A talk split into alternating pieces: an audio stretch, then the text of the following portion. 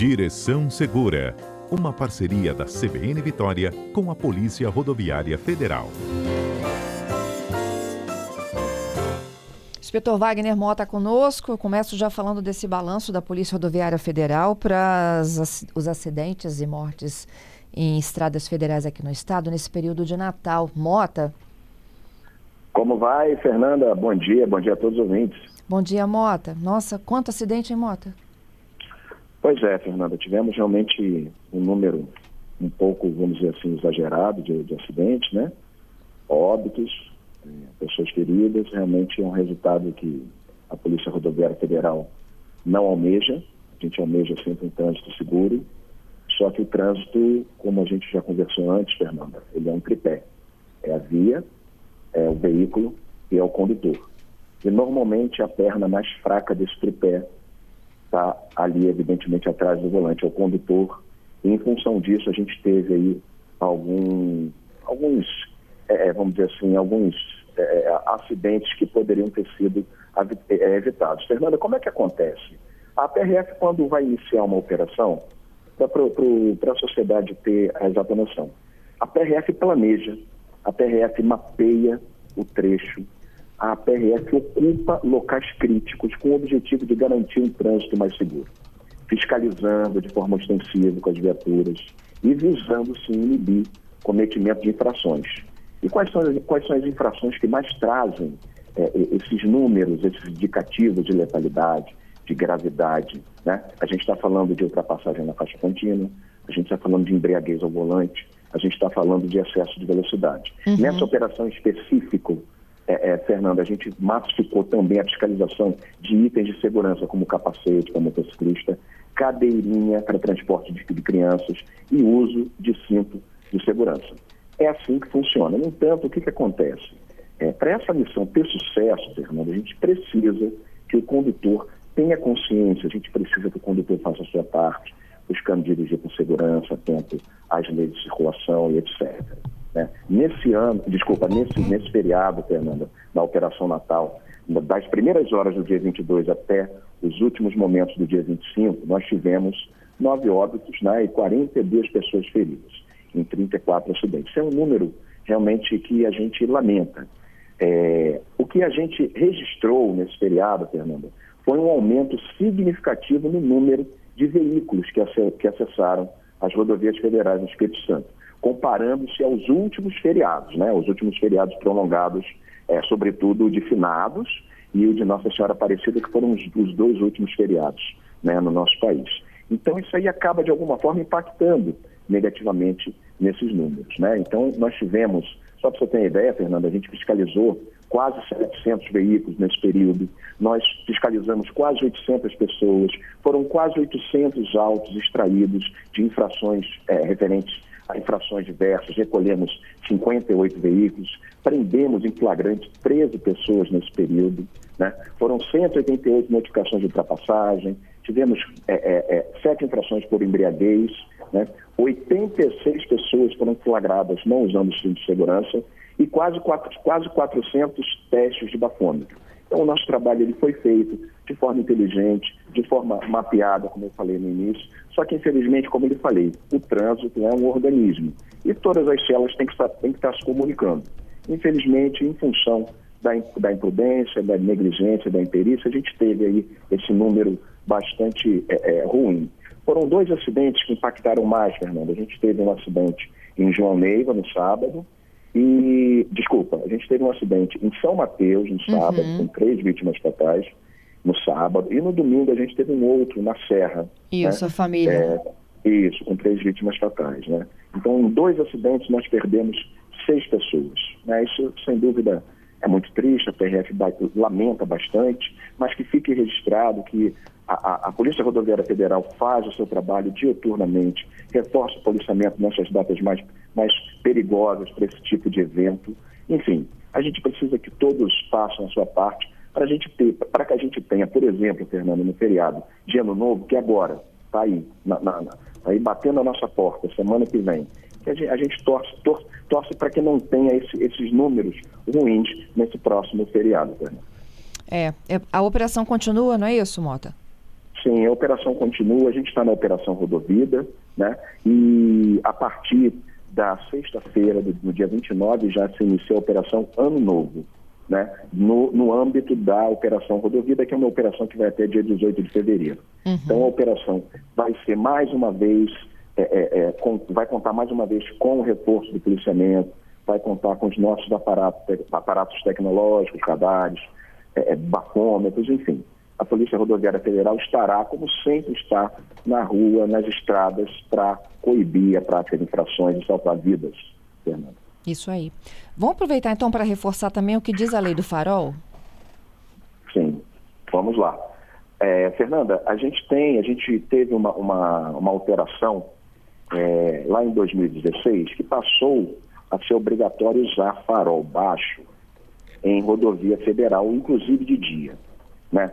É, poucos sabem, Fernanda, que essa legislação do farol baixo, ela mudou, né? Ela mudou agora há pouco tempo, né? Mudou, ela, ela foi implementada em 2016, a questão de usar farol, farol baixo durante o dia também, só que ela teve uma alteração em 2021, através de uma lei, que é a Lei 14.071, né?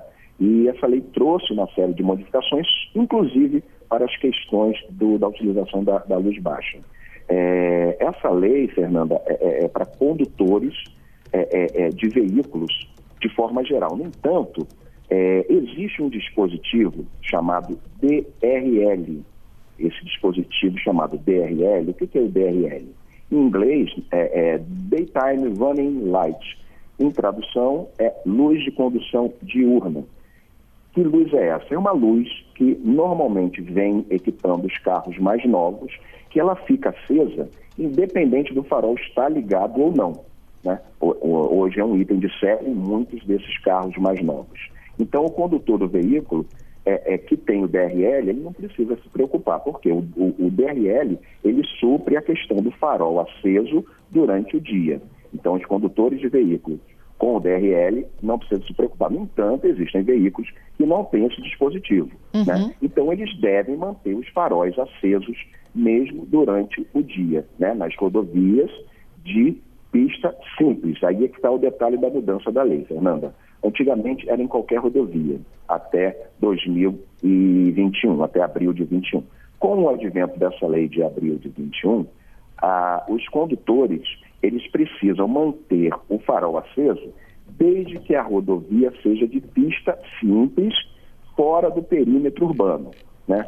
Então, o que, que é uma rodovia de pista simples, Fernanda? Normalmente é aquela rodovia que ela é delimitada através de uma marcação, uma, uma sinalização horizontal, né? Uma sinalização horizontal que ela pode ser uma luz branca, uh, desculpa, ela, ela pode ser uma faixa branca, pode ser uma faixa amarela, dependendo da via. Se for uma via de mão única, uma faixa branca. Se for uma via de mão dupla, uma faixa amarela. Né? Se for uma, uma, uma linha amarela seccionada é uma, um, um, local que é permitido ultrapassar. Se for uma faixa amarela contínua, é um local que não é permitido ultrapassar. Então, o condutor, ele tem lá o seu DRL, ele vai estar de dia tranquilo trafegando. Não tem o DRL, ele tem que manter o seu farol aceso durante o dia também, num local de pista simples fora de perímetro urbano. Então, essa foi a alteração.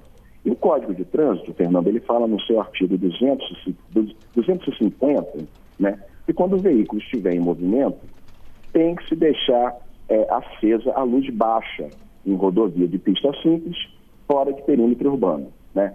Se o condutor não cumprir essa determinação legal, ele incorre ainda uma infração média, uma multa de 130 reais.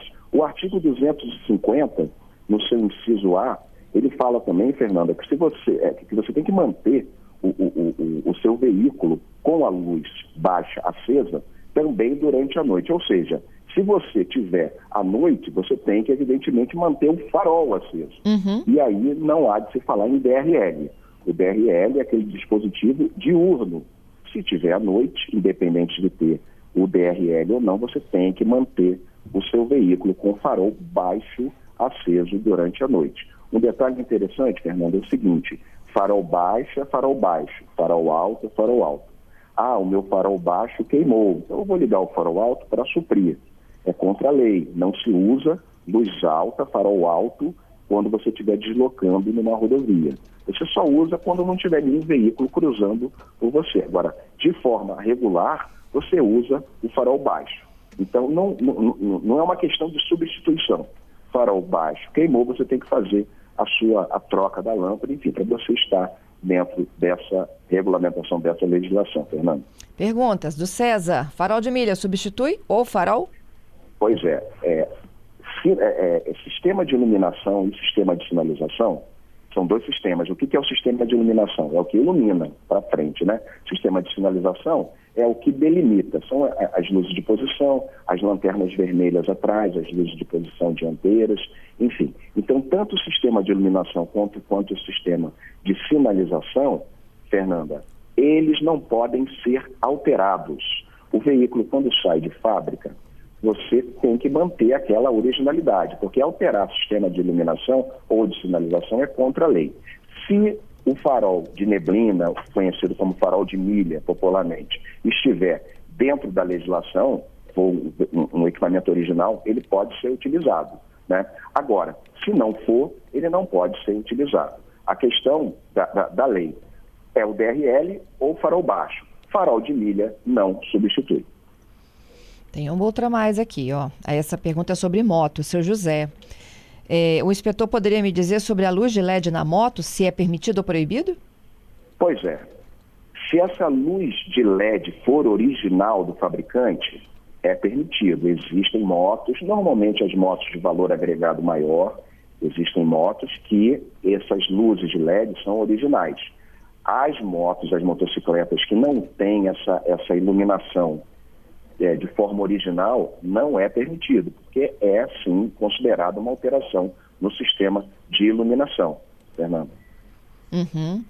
Bom, é, eu tenho o Eduardo aqui, ele está nos ouvindo lá em Marechal Floriano, e ele fala de uma resolução do CONTRAN, é, de número 909 de 2022, que fala sobre a autuação de condutores remotamente via câmeras de vídeo monitoramento, se houver placa na via com aviso.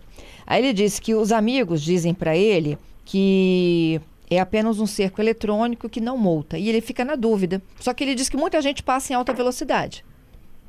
É, são, são, duas, são dois tipos de, de, de monitoramento distintos, uhum. Fernanda. É o monitoramento do cerco eletrônico, que quando você passa, tem até é, é qualificado a legislação que prevê essa, esse monitoramento. Esse é um monitoramento estadual, falando aqui do nosso estado, né?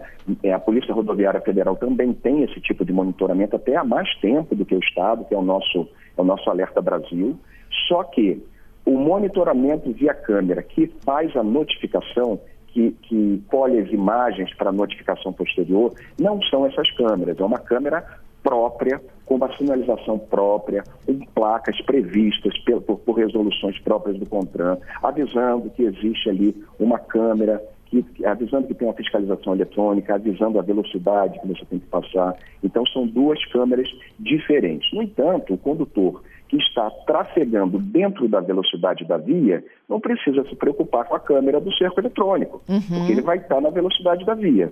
Né? Então, é só ele manter a velocidade da via que ele não vai ser surpreendido nem por uma câmera, nem por outra.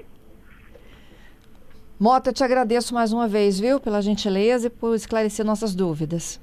Fernanda, a, a gente que agradece, a PRF está sempre à disposição no telefone 191, sete dias na semana, 24 horas por dia, como deve ser.